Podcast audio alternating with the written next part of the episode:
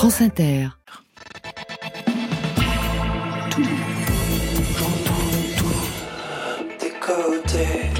Bonsoir.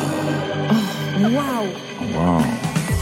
Waouh Bonsoir à toutes et à tous et bienvenue au studio 621 de la Maison de la Radio et de toutes les musiques en ce lundi de Pâques. Nous sommes en direct avec Marion Guilbeault.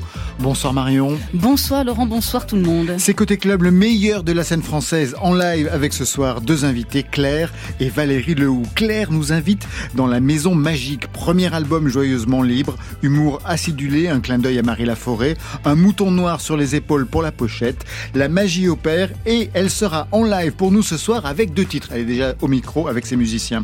Autre registre avec vous, Valérie Lehoux, bonsoir. Bonsoir. Vous signez Car toujours le silence tue, un livre qui revient sur quelques années dans la vie de Jacques Higelin, une enfance violée sous emprise. Ce n'est pas un secret, Higelin en avait déjà parlé au détour de quelques lignes dans ses mémoires que vous aviez co-signé en 2015. Quelques lignes, mais il faudrait un bouquin pour expliquer ça. Vous avez-il dit, sept ans plus tard, vous tenez la promesse. Marion?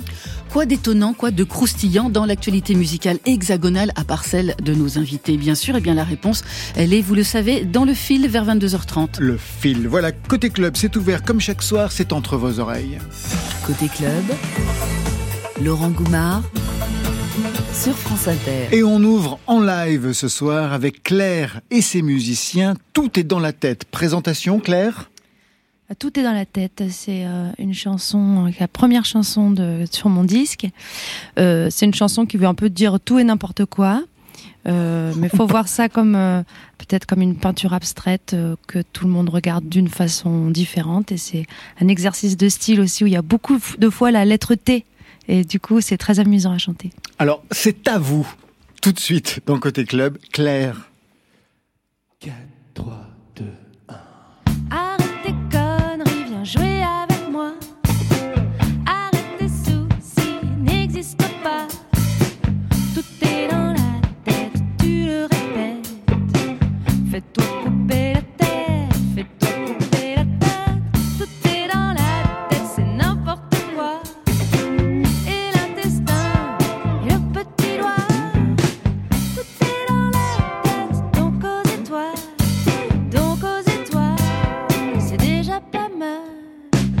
Regarde un peu l'herbe qui pousse. Le temps de le dire, elle grandit, elle pousse. J'aime être stone, stone avec toi. Le temps n'existe pas, le temps n'existe pas. Le temps n'existe que dans ta tête. Il faudrait brûler les chronomètres. 1, 2, 3, 4, 5, 6, 7, 8 et 9, 10, 11, 12, 13, 14, 15. Arrête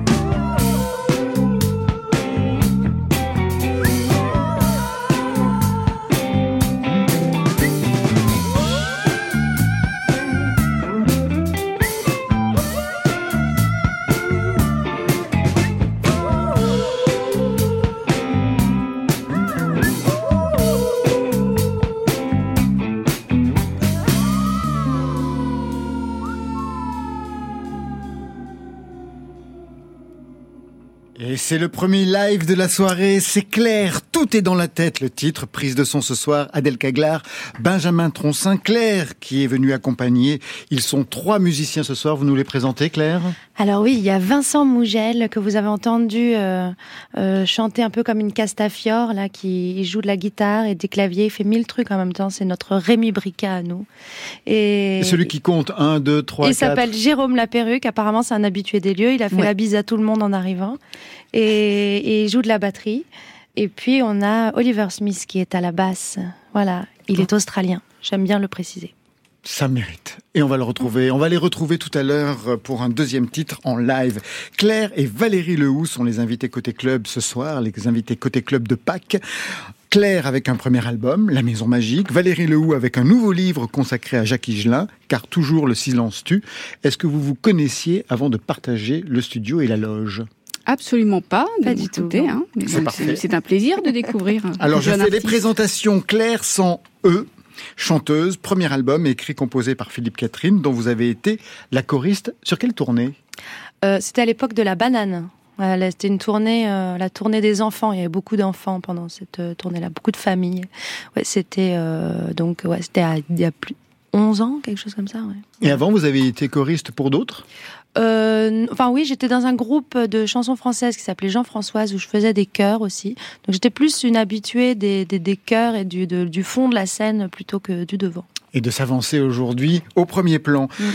Une dernière chose, Claire sans E, ça raconte quoi cette disparition de la voyelle? C'était pas vraiment euh, mon idée, figurez-vous, euh, c'était celle de Philippe, qui au départ voulait absolument que je me fasse appeler Super Claire. Et, euh, et vous avez résisté J'ai résisté et on a gardé seulement Claire sans le E. Et super clair, j'étais là, non, ça voudrait dire qu'il faudrait que je sois super tout le temps et je suis pas, je suis pas, je suis pas cap.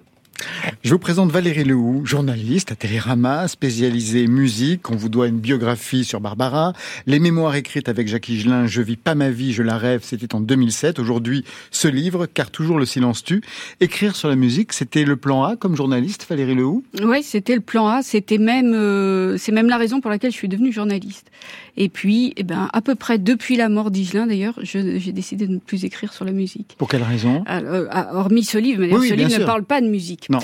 Pour quelle raison? Parce que peut-être parce que je vieillissais un peu, parce que je ne travaillais pas sur la musique, on va dire, mais sur la chanson française, qui est vraiment ma première vraie passion. Et c'est ça ce qui m'a amené au journalisme. En fait, moi, je suis devenue journaliste, journaliste dans les, dans l'espoir de rencontrer ou au moins d'écrire sur Barbara, pour être très très très honnête avec vous. Ce que vous avez fait. Voilà. Et euh, bah, c'est un petit milieu. J'avais beaucoup écrit. J'avais l'impression de commencer à me répéter. Je pense que et pour moi et pour les chanteurs, une très bonne idée euh, de passer à autre chose. Vous êtes musicienne par ailleurs? Euh, Non. Vous avez chanté? Ah non, encore moins. Non, non, c'est bien sûr que toute seule dans, dans, dans mon salon, à l'abri de tout le monde, je fais un peu de musique, c'est normal. C'est normal parce que ça, c'est indispensable pour aller bien, je pense. Barbara et Jacques Higelin, quel lien vous feriez au niveau personnel pour vous dans votre parcours, pour leur avoir consacré deux livres et troisième aujourd'hui? Euh, Peut-être, alors ce qu'ils représentaient pour moi, l'un et l'autre, c'est une forme de, de non-calcul dans leur façon d'aborder euh, la carrière et la scène, de prise de risque, de prise de risque euh, souvent réussie, parfois ratée, mais cette espèce de, de démarche absolue dans le fait que chanter pour eux était, à mon avis, la seule planche de survie qu'ils avaient trouvée. Chanter, ou en tout cas s'exprimer euh, d'une façon créative. Alors je sais que c'est à peu près un point commun de tous les grands artistes, mais moi, étant particulièrement sensible à cette forme d'expression qu'est la chanson française, c'est vraiment quelque chose chez eux que j'ai trouvé d'extrêmement fort et d'extrêmement intense. C'était, par ailleurs, d'ailleurs ils étaient amis, et c'est sûrement pas un hasard, de personnalités assez brûlées et tout à fait brûlantes deux personnalités très très intenses. Et puis vous allez le découvrir par la suite, il y a même un secret d'enfance qui va les lier, justement. C'est l'occasion de parler de ce livre. Il y a des figures qui vous ont accompagné, Claire. Ce n'est pas Barbara ni quoique, je ne sais pas, peut-être. Pas véritablement. Pas véritablement, non. Bien sûr, Philippe Catherine, mais j'ai pu lire qu'on pouvait trouver d'autres personnes qui vous accompagnaient dans ce paysage mental de la musique.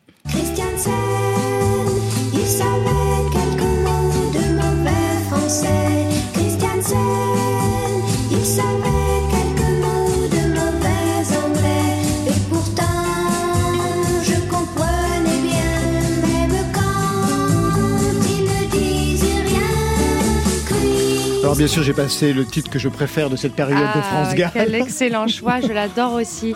Et j'ai découvert il y a pas très longtemps que mon ami donc euh, Grégory Cherkinski, donc qui jouait dans Mikado, avait samplé en fait ce morceau euh, sur euh, son morceau qui s'appelait Natacha et j'ai fait le rapprochement il y a pas très longtemps. Qu'est-ce qui vous plaisait chez France Gall? Euh, bah, j'ai- j'aime bah, cette façon très directe de, de chanter. Pas C'est-à-dire- trémolo. Pas de trémolo, rien, on y va, c'est tout de suite, c'est, elle joue comme euh, une petite trompette, quoi, elle, chante comme une, euh, comme un instrument de musique et euh, elle, c'est sans chichi. Et puis, on sent son amusement et son plaisir à, à chanter. On a l'impression que peu importe, elle pourrait chanter n'importe quoi, elle s'en fout. J'ai l'impression que les mots, pas vraiment d'importance en fait pour elle. C'est vraiment le chant, pur et simple. Ça me plaît beaucoup. Tout de suite, on va repasser en live avec vous. Je vous laisse retrouver votre boys band, l'Australien, le Conteur et la Castafiore. C'est Claire en direct. Ils sont ravis. Bah, ils sont ravis, voilà. Ils ont leur. Bah, attends, il y en a un qui s'appelle la perruque. Je peux bien y aller moi aussi. Claire en live, deuxième live de la soirée. Vous avez choisi comme titre La joie. de vous écouter tout de suite sur France Inter.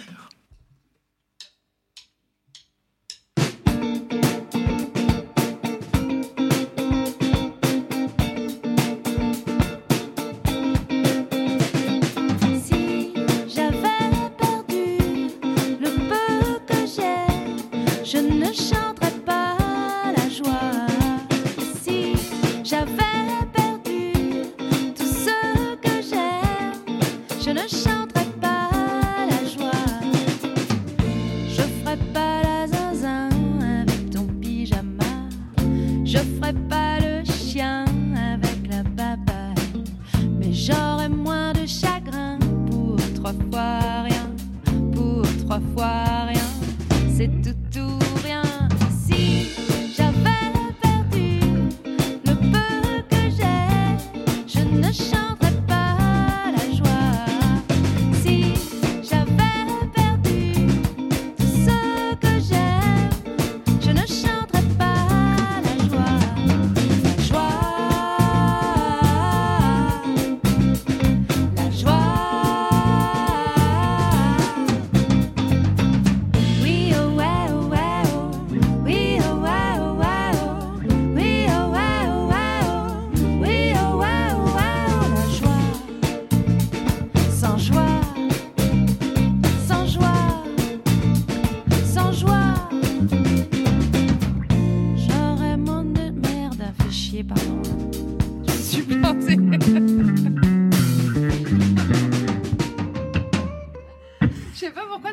ma tête, je me suis mis un petit coup de pression. Je me suis dit, je vais pas jamais réussir à trouver la phrase d'après, et du coup, bah c'est, ça s'est pas arrivé.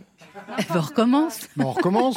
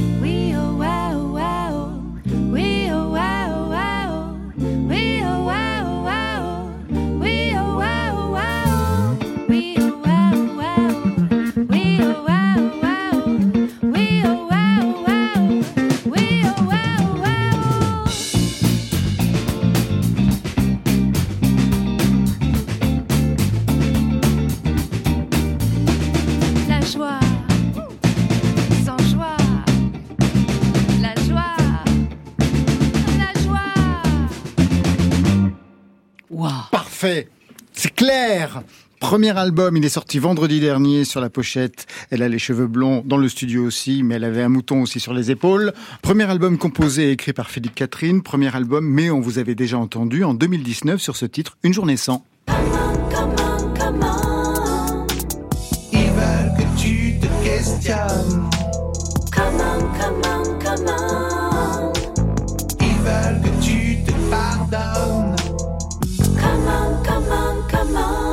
C'était sur l'album Confession de Philippe Catherine. Bon, un petit common, common, common, mais quelques années plus tard, c'est-à-dire même l'année d'après, en 2020, alors là, c'est le premier single, Danser ou crever.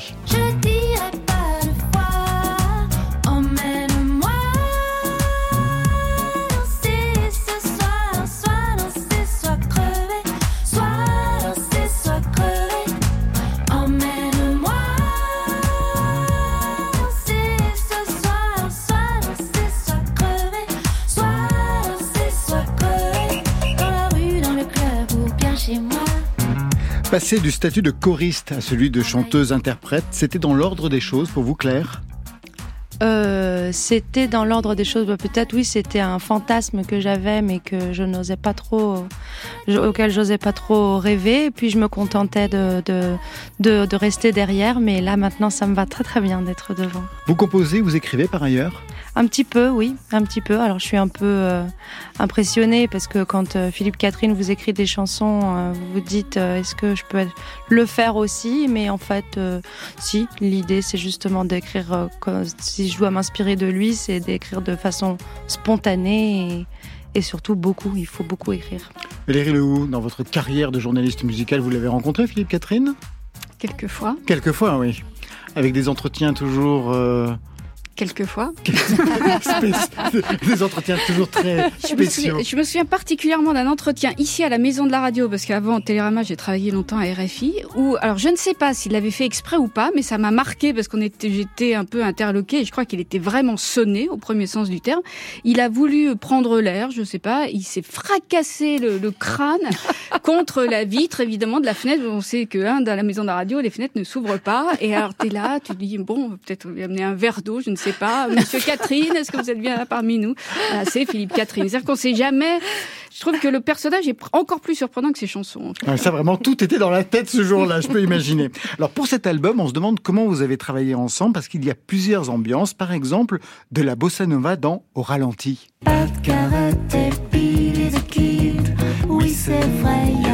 des ralentis, il y a aussi de la pop yéyé dans Marie Douceur.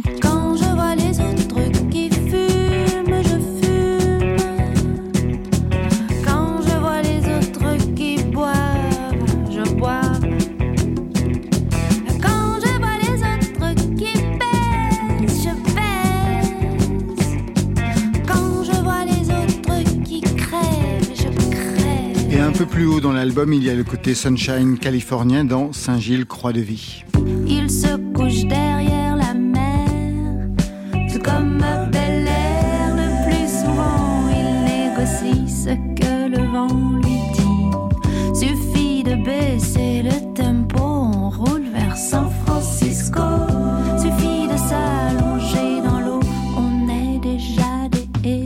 Ça le don d'une interprète, c'est de pouvoir se couler dans toutes les musiques, tous les registres. Comment vous avez travaillé alors eh ensemble bien, non, ce disque, j'écoute les extraits les uns après les autres. Euh, je me dis, je suis très fière de ce disque. bah ouais, mais il est super en fait. Comment vous avez travaillé ensemble? Il vous proposait des mélodies, vous aviez droit de regard, vous en avez refusé certaines? J'en ai refusé certaines. Mm. Euh... Il y a des registres dans lesquels vous ne vous sentiez pas à l'aise? Il y a des mots dans lesquels je me sentais pas à l'aise.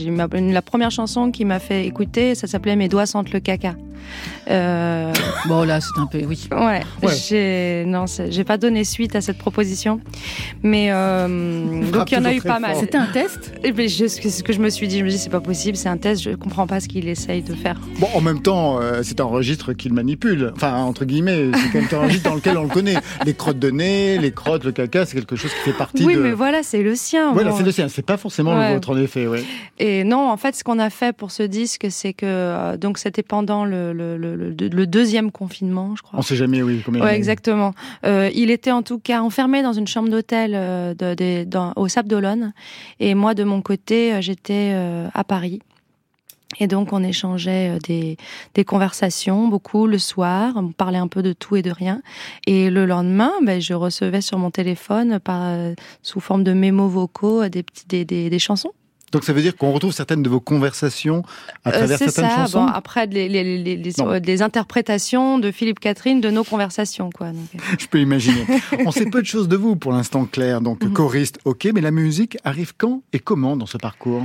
La musique, euh, moi, mes parents, ils, ils, ils- s'efforçaient de nous faire, enfin, mes sœurs et moi, on a pris des cours de solfège, de, mais, et de, de- du piano, mais euh, moi, je refusais à, à ce moment-là parce que j'avais pas envie, parce qu'on me l'imposait, donc forcément, je voulais pas. Mais euh, surtout, j'ai un, un- mon petit frère est autiste et lui, euh, c'est vraiment la musique, c'est, c'est, c'est, bah, c'est ce qu'il est en fait. Euh, c'est comme ça qu'il a commencé à communiquer euh, tout petit. Il chantait. À- avant de parler. Et donc ça, c'était très important, le chant en fait euh, à la maison, euh, de, de, de chanter plus que de jouer un instrument. Après, la guitare, c'est venu bien après parce que je voulais pouvoir m'accompagner, donc je me suis acheté une petite guitare et, et je m'accompagnais, voilà. Mais c'est venu comme ça par le chant euh, enfant avec mon frère. C'est-à-dire que vous communiquez par le chant? Il chantait, vous chantiez aussi? C'est ça, c'est-à-dire que comme il parlait pas, moi j'avais fait, j'avais instauré un système de chansons à trous. Alors voilà, mais ce n'est pas pour ton vilain. Et il disait rien, il disait rien jusqu'au jour où il a dit né avec la bonne note et tout. Et après, donc comme ça, on faisait des textes à trous, puis il a commencé à faire des mots, des mots, puis après, bon, il s'est mis à parler, puis il s'est plus jamais arrêté. Je vous posais cette question de la famille, car sur cet album, il y a ce titre qui n'est pas sans lien avec elle.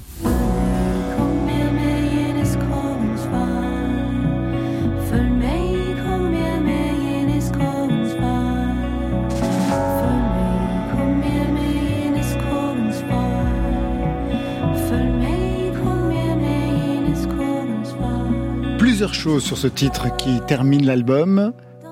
On prononce le nom de la chanson. La Huldran, c'est donc une, c'est une créature du folklore suédois. Euh, c'est une, euh, un genre de, sirène qui vit dans les bois. Enfin, une sirène, donc avec des jambes, donc pas une sirène. elle vit dans les bois. Et elle attire les hommes et pour les, les coincer, les piéger à jamais. Donc vous chantez en suédois. Voilà, ma maman est suédoise, donc euh, Et c'est elle qui a écrit les paroles. elle a écrit le, le- En fait, moi, j'avais cette idée du, du coup de cette légende, et donc elle a écrit la phrase qui veut dire "Viens avec moi, suis-moi dans la fraîcheur de la forêt". Et c'est comme cela que se termine l'album. Exactement. Vous avez vu prendre une note, Valérie Lehoux. Alors, c'était sur quoi?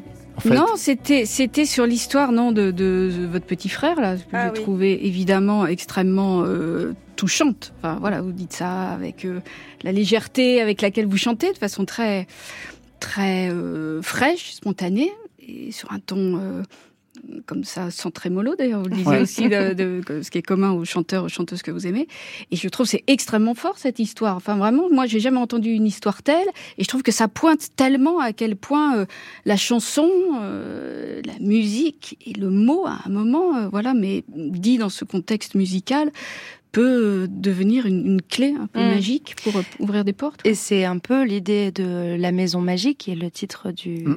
De l'album. Euh, c'est une idée justement de refuge, de euh, d'abri. C'est quelque chose de très rassurant. Et le, le chant et la musique, euh, c'est bah, un peu ma maison magique. Voilà. Claire, vous restez avec nous. On a rendez-vous avec Valérie Lehoux dans quelques instants, avec Marion Guilbault, mais tout de suite Messia. Cœur fragile en live, c'était il y a 15 jours dans Côté Club.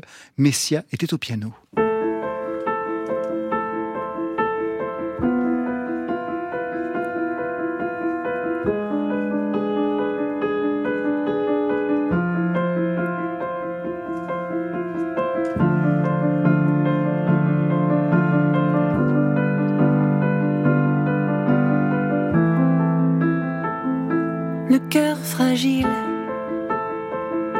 Les beaux discours,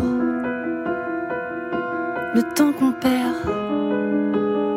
l'ordinaire trop banal,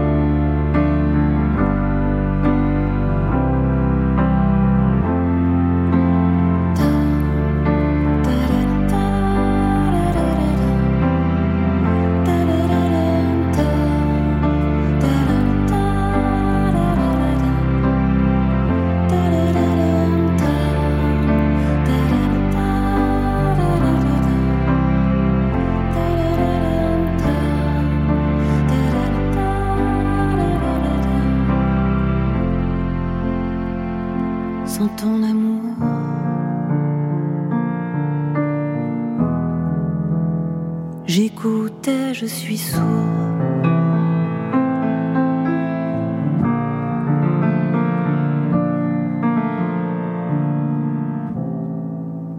Cœur fragile, Messia, un très beau live pour Côté Club. Allez, on reprend le fil avec Marion Guilbault.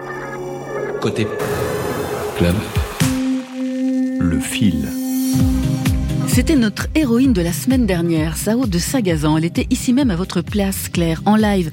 Et figurez-vous qu'il n'existe qu'un degré de séparation entre elle et cette chanteuse.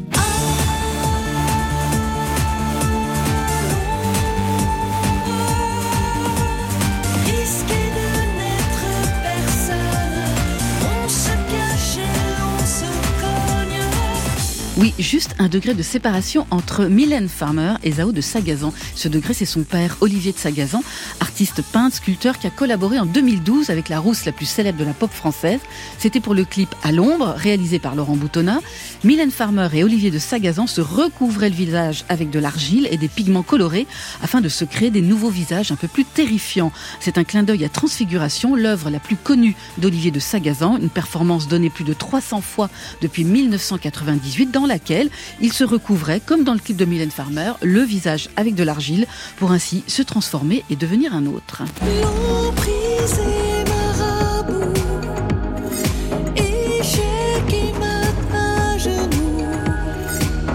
Mylène Farmer encore et toujours avec sa collaboration au blockbuster Donjons et Dragons. Elle a en effet accepté que son titre, L'emprise, en soit le générique, comme le prouve son dernier clip où alterne plan de la chanteuse et séquence du film.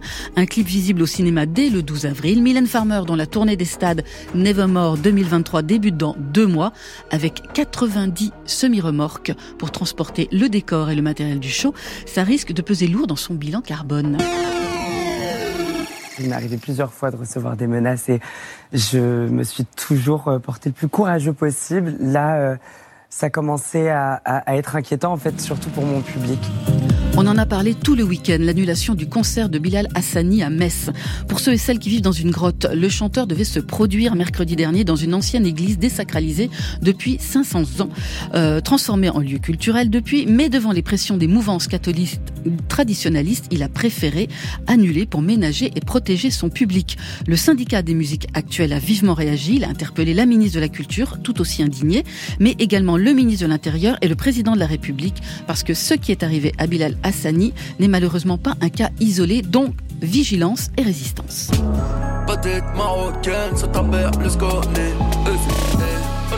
Autre genre de pression sur le rappeur Booba qui doit se produire le 21 juin à Casablanca. Le Duc, très populaire là-bas, mais des internautes marocains ont lancé une campagne de boycott de son concert en raison de ses paroles dégradantes envers les femmes marocaines dans plusieurs de ses tubes.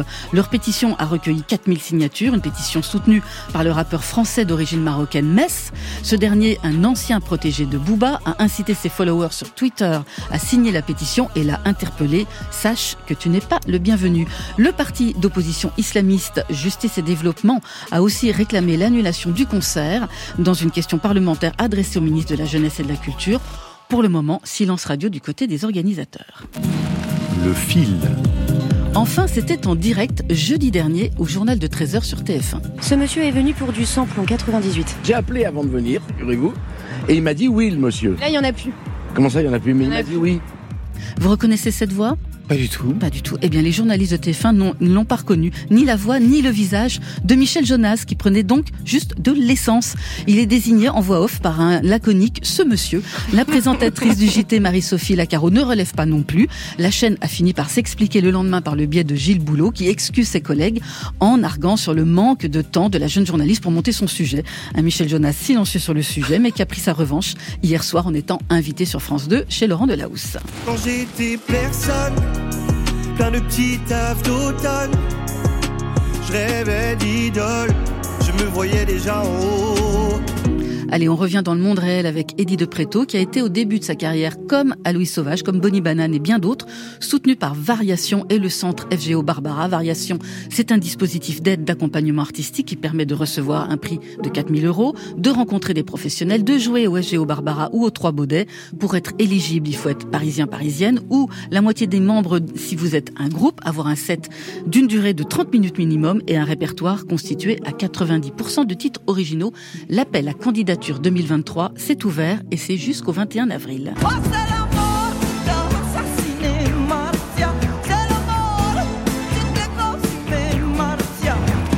Enfin, le concert de la semaine, ce sera la soirée live à FIP, spéciale session unique en direct du studio 104 à Radio France, un plateau magique où sur le concept des sessions uniques, les artistes de cette édition et de celle des années précédentes s'en retrouveront pour des duos inédits à l'affiche, accompagnés de Fred Palem et de son sacre du tympan. Il y aura Laurent Barden, Léonie Pernet, General Electric, Catastrophe, Mélissa Lavo, Welle Lamor et Théo Crocker, Catherine Ringer, Bonnie Banane et Pomme, et c'est à écouter en direct sur FIP dès 20h30.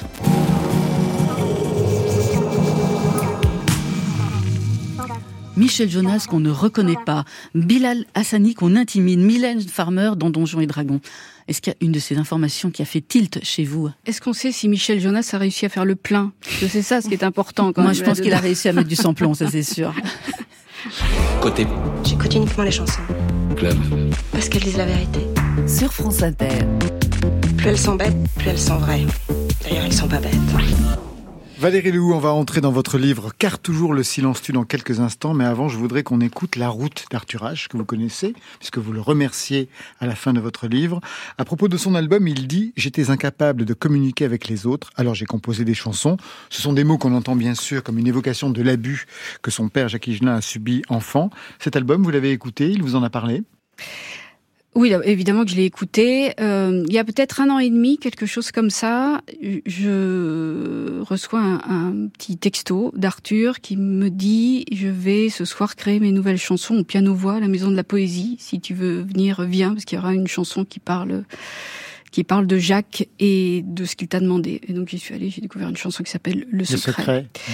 Et j'ai été évidemment bouleversée. Et j'ai entendu tout le disque. Et puis après, il a eu euh, le, la grande gentillesse de m'inviter à une toute petite euh, séance publique d'écoute qu'il faisait, mais qui- qu'il avait réservé aux, gens qui travaillent à la Maison de la Poésie, parce qu'en fait, il est installé là-bas, il est euh, r- artiste résident, il a dans une cave de la Maison de la Poésie, qui est un endroit formidable à Paris. Il a les clés, comme ça, il a son petit studio, il peut travailler. Et j'ai entendu ce disque, en plus, dans des conditions tu vois, de ce multistéréo extraordinaire, et j'ai été frappée par, pour moi, c'est le plus beau disque d'Arthur H. Ça fait 25 ans qu'il chante au moins. hein. C'est son plus beau disque parce qu'il est traversé d'un souffle de vie, je trouve, d'ailleurs ça s'appelle La vie, extraordinaire. Ouais, je trouve qu'il y a un lyrisme contenu et surtout une envie de vivre malgré tout ce qu'on sait, quoi. C'est toujours ça qui l'emporte et je trouve ça très très fort. Vraiment, je le trouve très beau ce disque.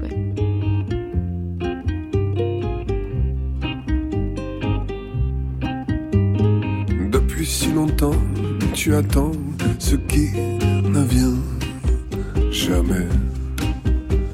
Chasseur d'ombre, chasseur de fantômes. Ce que tu as sous la main, tu le prends. Ce que tu veux vivre, vis-le. Le temps t'échappe, le temps court, le temps s'enfuit. La chance apparaît puis disparaît. Ce que tu as sous la main, tu le prends. Tout de suite, dans l'instant, tu vis. Depuis toujours, tu ne sais qu'espérer.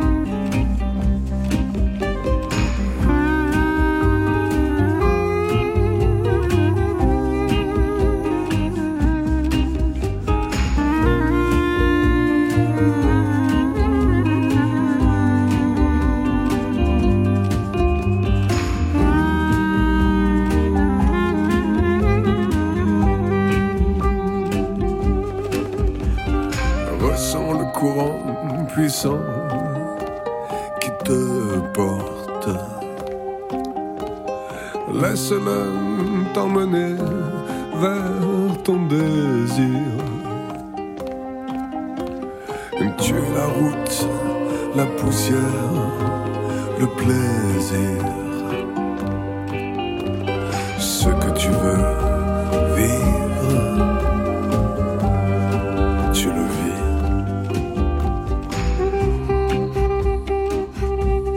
Ce soir, cette émission Disco Parade a l'honneur de vous présenter un garçon qui a vraiment beaucoup de dynamisme, beaucoup de joie de vivre et qui a eu la bonne idée d'interpréter des chansons de Boris Vian.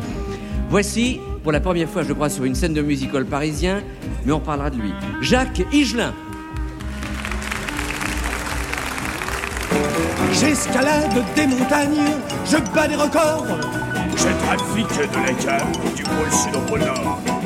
Et la reine d'Angleterre me suggère de remplacer le prince consort. Ok, d'accord. Jusqu'à la fin des. Les débuts de Jacques Higelin, Tombé du ciel, Valérie Léou, pour ouvrir ce plateau, car toujours le silence tue, c'est le titre de votre livre. Votre premier Jacques Higelin, ça ne date pas de cette période-là, vous, c'est quand? Vous êtes tombé quand? Euh, moi, quand j'étais ado, alors c'est l'album euh, Aïe. Donc, si je me trompe pas, ça doit être 1984, quelque chose comme ça. Donc, autour de mes 16 ans, quoi, on va dire. Voilà. Quelle fidélité Ah, ah, aux, aux- aux artistes qui vous marquent euh, à l'adolescence, c'est-à-dire à cette période où tant de choses euh, s'ouvrent, sont bousculées, se mettent en place, oui, je pense que c'est, euh, en tout cas pour moi, ça c'est sûr. C'est-à-dire qu'il y avait, euh, il y a vraiment les, les gens que j'écoutais, les gens que je lisais, dont Boris Vian, d'ailleurs, euh, comme tel- tellement de jeunes gens à cette époque-là, m'ont- ont continué de m'accompagner. Ils sont toujours un peu là, forcément. Et la première rencontre, la première interview? Ah, alors là, j'aurais du mal à le dire, mais il y a, il y a bien 20, 25 ans. Je sais pas, il y en a eu tellement. Il y en a eu tellement. Évidemment, quand vous travaillez sur la chanson française dans ces années-là, enfin, j'ai commencé à travailler en, au tout début des années 90, euh, forcément qu'on rencontrait beaucoup Jacques Higelin parce qu'il s'arrêtait jamais. Il était tout le temps sur un projet, sur une tournée, tout le temps. Les interviews se passaient pas toujours très bien. hein, ça dépendait de son humeur du moment, de et puis de son état. Ça, on le comprenait euh, pas forcément tout de suite. Son état de doute intérieur qui le masquait souvent par une parfois une forme de de mauvaise humeur.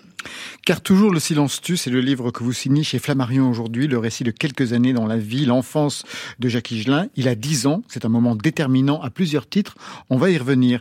C'est un livre que vous présentez comme une promesse que vous lui avez faite au sujet d'un épisode de sa vie dont il aura mis du temps à parler. Et quand il l'a fait, en fait, il n'a pas été véritablement entendu. Ça tient en quelques lignes dans ses mémoires. Je vis pas ma vie, je la rêve, je lis. Chaque jour, dans chaque coin du monde, l'enfance est bafouée, violée. Comment peut-on violer un enfant? Ceux qui le subissent se sentent salis, et même ils se sentent coupables. C'est fou, je le sais, je l'ai vécu. Pas besoin d'épiloguer. La seule chose importante à dire, c'est qu'à aucun moment, aucun d'eux ne doit se sentir coupable.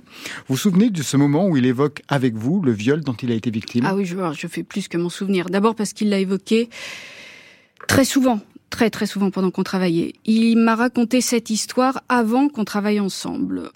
J'essaye de, de réfléchir, de j'ai essayé de situer ça dans, dans le temps. Je pense que c'était aux alentours de 2011 ou 2012.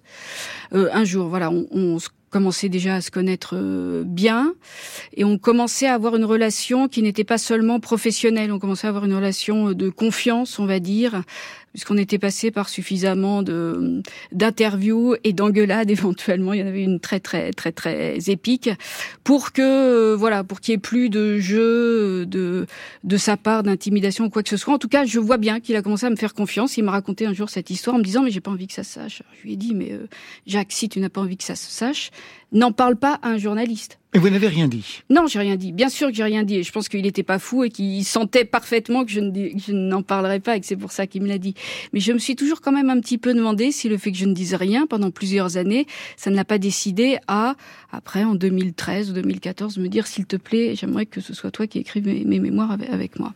Et à partir du moment où on s'est mis à travailler sur ce projet, alors qu'il faut savoir que beaucoup de- vraiment, il avait eu de nombreuses sollicitations les années d'avant, à partir du moment où on a commencé à travailler ensemble, il m'en a beaucoup parlé de cette histoire. C'est vraiment quelque chose qu'il portait au fond de lui, qui était encore très vivace et qui était euh, douloureux. Je pense que c'est on peut pas dire l'inverse, même s'il oscillait. Si des fois il disait mais c'est pas grave, c'est passé. Et finalement ça m'a pas, ça m'a pas gêné, ça m'a pas gêné dans ma vie amoureuse, ça m'a pas gêné dans ma vie euh, artistique, euh, voilà.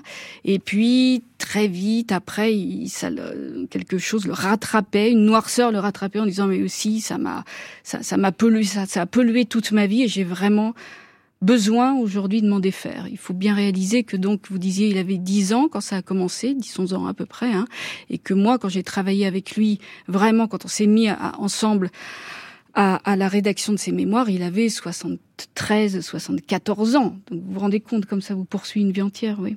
Ce n'est pas le seul hein, que ça a poursuivi. Vous citez aussi Barbara. Et d'ailleurs, ce qui est très intéressant, c'est de voir le lien qu'il avait avec Barbara, et notamment l'hypersensibilité à ce qu'elle avait pu vivre elle-même enfant. Oui, alors vous disiez tout à l'heure que Enfin, moi, moi, je fais pas partie de ces. Il y a des journalistes qui écrivent beaucoup de livres. Ça fait partie de leur, euh, leur fonctionnement, de leur écosystème en quelque sorte. Moi, absolument pas. J'ai écrit un livre sur Barbara. J'ai mis dix ans à le faire. Je pensais pas en faire d'autres avant que Jacques me propose de, de faire ses mémoires. il se trouve que dans le livre que j'ai fait sur Barbara, il y a évidemment un certain nombre de choses sur euh, l'inceste qu'elle a subi, qu'elle avait elle-même raconté en fait. On l'a su après sa mort dans un texte posthume, ses mémoires posthumes. Et c'est en faisant un jour allusion à Barbara et au livre que j'avais écrit, qu'il venait de lire, qu'il m'a dit, euh, voilà, en fait, Barbara et moi, il faut que je te dise, c'est la même histoire. Sauf que moi, ce n'était pas mon père, mais c'est la même histoire. Et plusieurs fois, il m'a dit qu'il pensait que c'était pour cela, avait-il raison ou pas, je ne sais pas, pour cela qu'il se sentait tellement en connexion avec elle, même si visiblement, formellement, il n'en avait jamais parlé.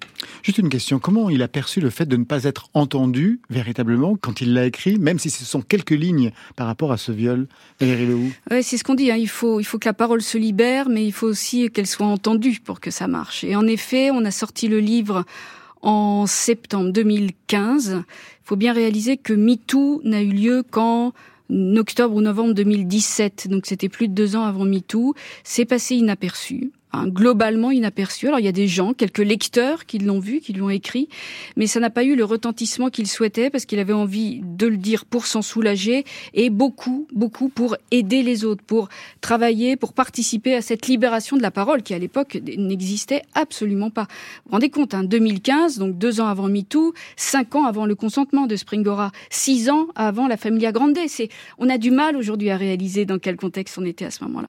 Tout ça pour dire que je pense qu'il était, euh, d'abord, il a été très surpris que ça fasse pas plus de bruit, moi aussi. Et il m'a dit, écoute, ne, ne t'inquiète pas, voilà l'histoire de ce nouveau livre, ne t'inquiète pas, moi je me suis soulagée de quelque chose. Pour le reste, eh bien maintenant ce sera à toi de le raconter. Quand je ne serai plus là, je n'aurai pas à revenir dessus, puisque je ne serai plus là, tu le raconteras, et ce sera comme Barbara, on le saura après sa mort. Et j'espère que ça aidera certaines personnes euh, qui ont vécu la même chose à, à, se défaire de cette espèce de terrible culpabilité et de malaise qu'on traîne toute sa vie. Bob, c'est l'homme qui l'a abusé pendant cinq ans, donc euh, il en avait déjà parlé dans ses mémoires, mais il n'avait pas dénoncé. C'était un cascadeur, un acteur, chanteur, secrétaire général du club des casse-coups du cinéma, un ami des parents, hein, c'est ainsi que le raconte Jacques Higelin dans ses mémoires un homme qui l'a pris sous son aile, qui lui a fait découvrir alors qu'il était un enfant le monde du spectacle. Et la question de l'emprise est là, c'est renoncer à cet homme, ça serait renoncer à l'accès à un autre monde. Je lis page 85. Un flic du voisinage soupçonnait quelque chose. Il m'a guetté dans la rue, a essayé de me coincer. Il avait l'air tellement vicieux, salingue. J'ai esquivé ses questions. Oui, je connais Bob, et alors? De quoi parlez-vous? Si vous avez quelque chose à demander, allez voir mon père. Il y est allé. Je me suis retrouvé convoqué par mon père et mon grand-père dans la salle à manger. Jackie, est-ce qu'il se passe quelque chose avec Bob? J'ai rougi et pour éviter de montrer ma gêne, j'ai fait semblant de me fâcher. Ça me dégoûte ce que vous me dites. Comment pouvez-vous penser une chose pareille? Je vais faire un tour parce que là, je suis vraiment en colère. Je l'ai défendu à mort. Je ne voulais pas renoncer à tout ce qui se passait pour moi. Jacques, c'était un petit, un petit garçon euh, seul, rêveur, qui se sentait mal avec les petits garçons de son âge, enfin avec les, oui, les autres gamins de son âge, qui, qui jouaient au foot, qui se bagarraient et tout. C'était pas son truc.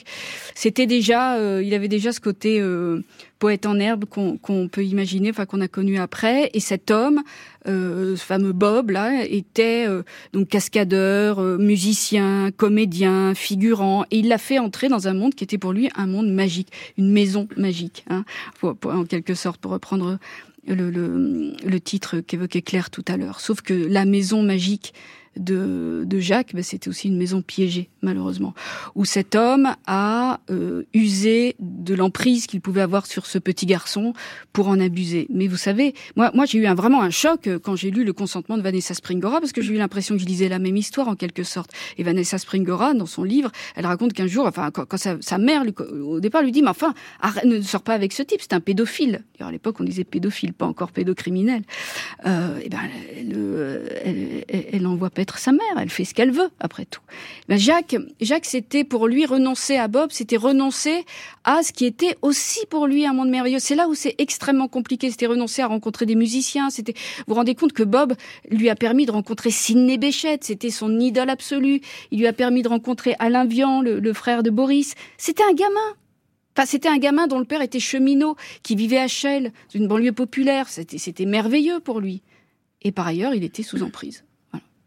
Il y a un entretien à TV5 en 2005 où il est question de viol d'enfants et un peu plus loin, il parle de l'enfance en général. On écoute. Mais il y a tout dans toi. Il y a du nouveau-né jusqu'au vieillard qu'on devient. Soit si tu butes l'enfant qui est en toi, et il y a des gens qui ont tout à fait la gueule, qui ont buté leur enfance, pour moi ils sont morts. C'est pas de faire l'enfant, c'est pas d'être infantile, mais c'est de pas tuer l'enfant qui est en soi. Et puis c'est de ne pas tuer le jeune homme et de ne pas tuer l'homme et pas, après ne pas tuer le vieux non plus et que tout ce coexiste dans une personne, c'est ça qui fait que tu restes vivant. Il n'a pas tué son enfant. Ah non, non, il tuait pas. Son, il, il, il, il s'y référait en permanence. Son enfant, mais il y a cette tr- très très jolie chanson de 84 aussi, je crois 85, qui s'appelle Mamie, où il s'adresse à sa mère et il lui dit le petit garçon, euh, est-ce que tu le revois?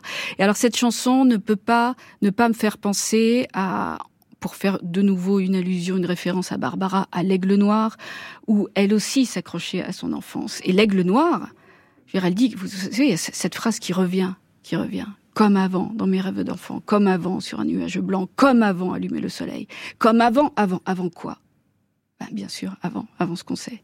Et Jacques se, sacralisait beaucoup l'enfance. Il a beaucoup chanté et les enfants et l'enfance avec. euh, il, rentrait dans des colères noires chaque fois qu'on pouvait euh, euh, faire une allusion quelconque à, une enfance abusée, quelle que soit la façon dont elle soit abusée.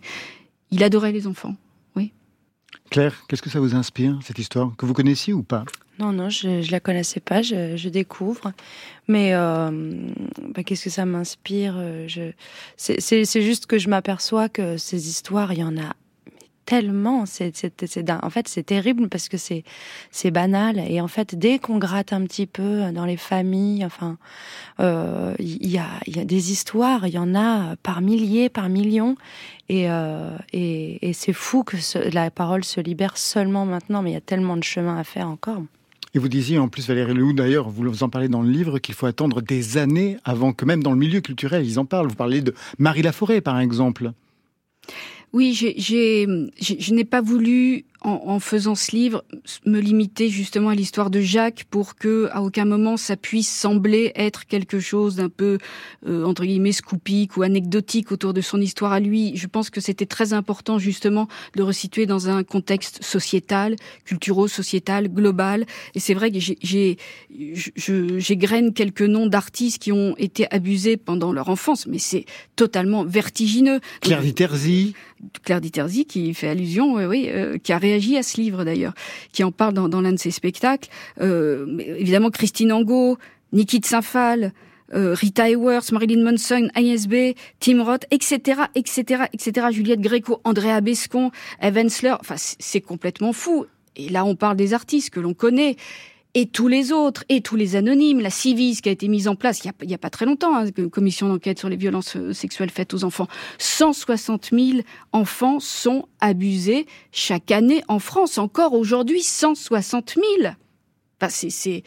Et, ce n'est que depuis 2021. Excusez-moi, j'ai, la chair de poule quand j'en parle. Ce n'est que depuis 2021 qu'une loi est passée qui fait qu'un adulte ayant une relation sexuelle avec un enfant de moins de 15 ans, c'est, automatiquement considéré comme un viol. Avant 2021, avant il y a deux ans, eh bien, il fallait que, le mineur prouve soit la surprise, soit qu'il ait euh, ait été forcé. Mais c'était impossible pour un enfant de prouver ça. Donc vous vous rendez compte, Jacques en 1950 Marion? Oui, Valérie Léou, vous dites euh, que Bob, c'était aussi la clé d'entrée euh, pour le monde du spectacle, pour la culture, pour l'art, pour Jacques Higelin. Et justement, ce, ce prix d'entrée, il a été très cher, il a été excessivement cher. Est-ce que vous pensez qu'à un moment donné, il l'a regretté d'avoir payé ce prix d'entrée? Ah, Moi, j'ai pas eu cette sensation-là. J'ai pas eu cette sensation-là. J'ai eu plutôt la sensation qu'il avait pleine conscience, qu'il avait payé ce prix et qu'il a passé sa vie et son œuvre à essayer de le transformer en quelque chose de, en une force, en une force de vie et en une faculté de, de dresser partout des odes à la vie, à la rage, mais à la vie. Il disait que la rage et la vie, c'était la même chose. Ce que disait aussi Barbara d'ailleurs.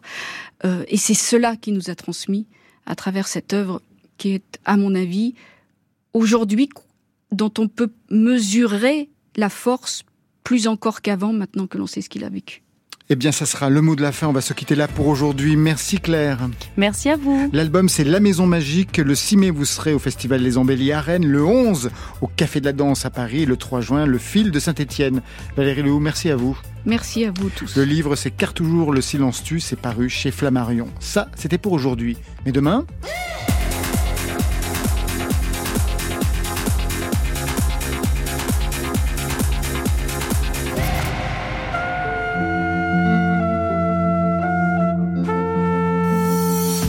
De l'électro et de la trompette, Vitalik et Eric Truffaz seront nos invités demain. Et pour vous, Marion Je vais dégainer le fameux algorithme musical de Côté Club. Côté club, c'est l'équipe du soir. Stéphane Le Guenec à la réalisation, à la technique, Adèle Caglar, Benjamin Troncin, Marion Guilbault, Alexis Goyer, Virginie Rouzic et Louise Tempero à la programmation. Et enfin, en playlist ce soir, comme toujours, c'est Valentine Chedebois.